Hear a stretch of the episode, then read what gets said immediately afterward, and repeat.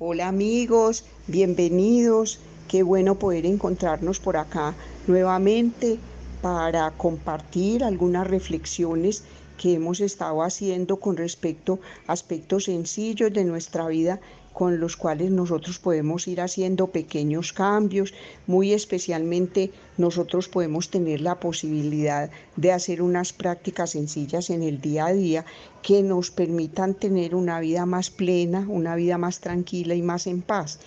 Hemos estado trabajando durante toda esta semana con una técnica muy simple digamos, para algunos es eh, una técnica aún muy desconocida, eh, no la han practicado, no saben mucho qué es y a raíz de que varios me preguntaron qué es exactamente, hemos estado trabajando conceptos que nos puedan aclarar la temática y que nos puedan permitir hacer la práctica diaria. porque les digo que es una técnica muy sencilla? Porque todos la podemos hacer y nos va dando herramientas muy sencillas también para resolver ah, situaciones de la vida diaria. Estamos hablando del mindfulness. Ya hablamos que el mindfulness es estar permanentemente consciente, permanentemente presente, poniendo cuidado de lo que estamos haciendo en ese justo momento.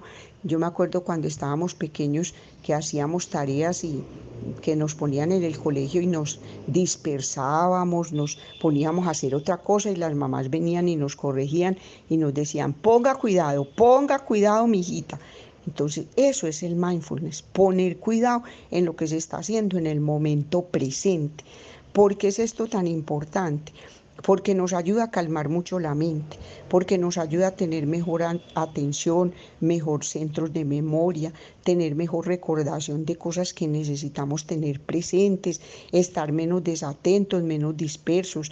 Nos ayuda también muchísimo esa presencia plena, ese presente permanente, esa conciencia, nos ayuda mucho digamos, a atenuar dolores de nuestra historia del pasado, angustias, disgustos, enemistades con situaciones del pasado y nos ayuda también muchísimo a tener más conciencia de que no es necesario tener miedos con respecto al futuro.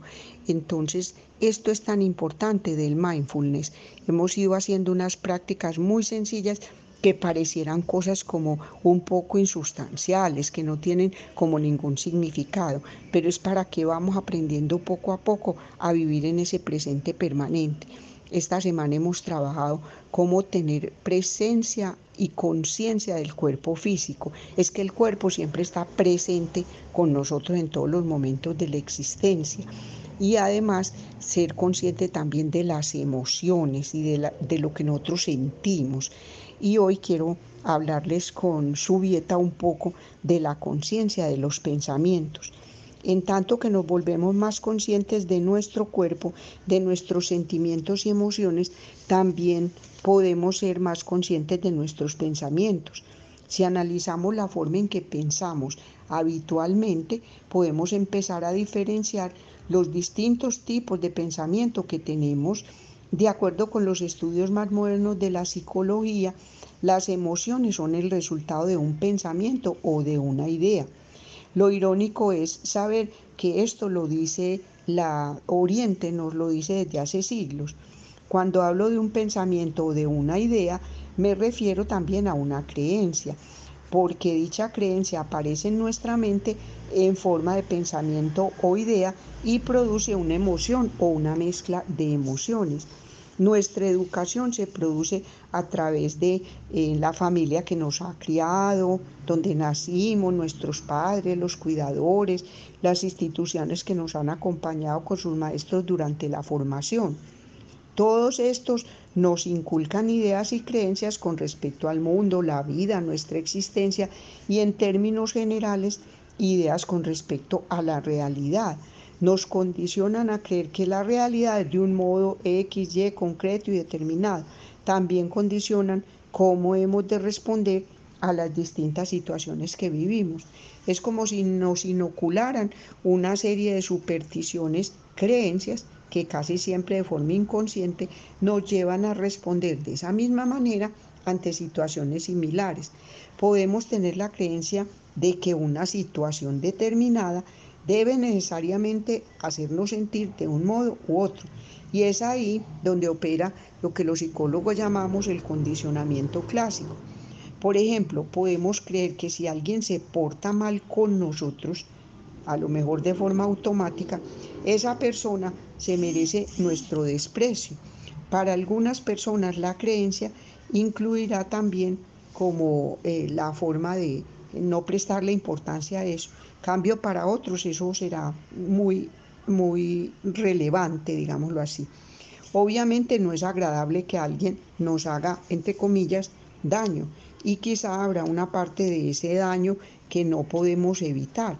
Sin embargo, es muy probable que haya otra buena parte que sea evitable debido a que el malestar se deba a la idea específica que tenemos. Seamos conscientes de ello o no acerca de lo que nos han hecho, entre comillas también, porque ya sabemos en la escuela hemos trabajado que nadie nos ha hecho nada, pero eso es lo que creemos.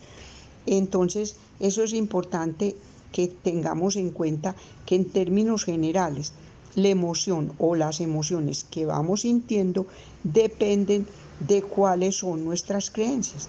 El hecho de creer que nos hicieron algo, que eso se trata de algo personal, suele provocar emociones muy distintas de las que sentiríamos cuando creemos que simplemente pues eso no lo es.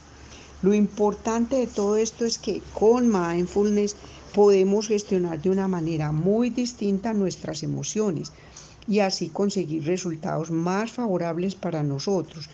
Para ello tenemos que ser conscientes de lo que sentimos y pensamos, así como de nuestras creencias, ideas, pensamientos y opiniones. A menudo, lo primero de lo que nos damos cuenta es de la emoción. Luego, a partir de ahí, tal vez identifiquemos el pensamiento que ha provocado esa emoción o el conjunto de emociones resultantes.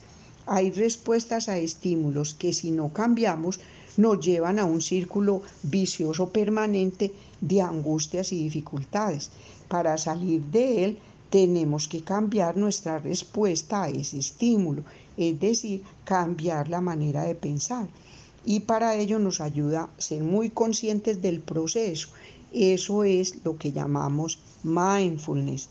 Por otro lado, como parte de nuestro trabajo para el desarrollo de la conciencia, resulta fundamental que descubramos qué es lo que verdaderamente nosotros creemos y pensamos. Poco a poco será necesario que podamos distinguir nuestros propios pensamientos de aquellos que hemos tomado de la sociedad en que vivimos. Necesitamos conocer los distintos aspectos de nuestro condicionamiento que nos han moldeado. Debemos analizar el contenido de nuestra mente para ver lo que creemos y lo que no. Es cierto que es positivo estar abiertos a las opiniones de los demás, pero antes es pertinente asegurarnos de que conocemos qué pensamos y qué sentimos. De lo contrario, seremos susceptibles de mantenernos en un estado de confusión permanente. Los procesos mentales son el conjunto de nuestras vivencias, de nuestra conciencia de pensamientos, emociones o estados mentales. Por eso les digo, compañeros, que el mindfulness es una técnica muy sencilla. Hemos mandado algunos ejercicios ahí en los posts que parecen eh, insubstanciales, pero son muy interesantes para que poco a poco vamos teniendo conciencia de lo que es atención plena y de lo que es nuestro permanente y maravilloso presente. Yo les deseo de todo corazón que sean sanos, prósperos y felices, pero que por sobre todo tengan un amoroso y tranquilo proceso de evolución de conciencia. Bueno amigos, nos veremos mañana en nuestro Zoom sobre el tema reinventarse. Chao, chao. Feliz noche.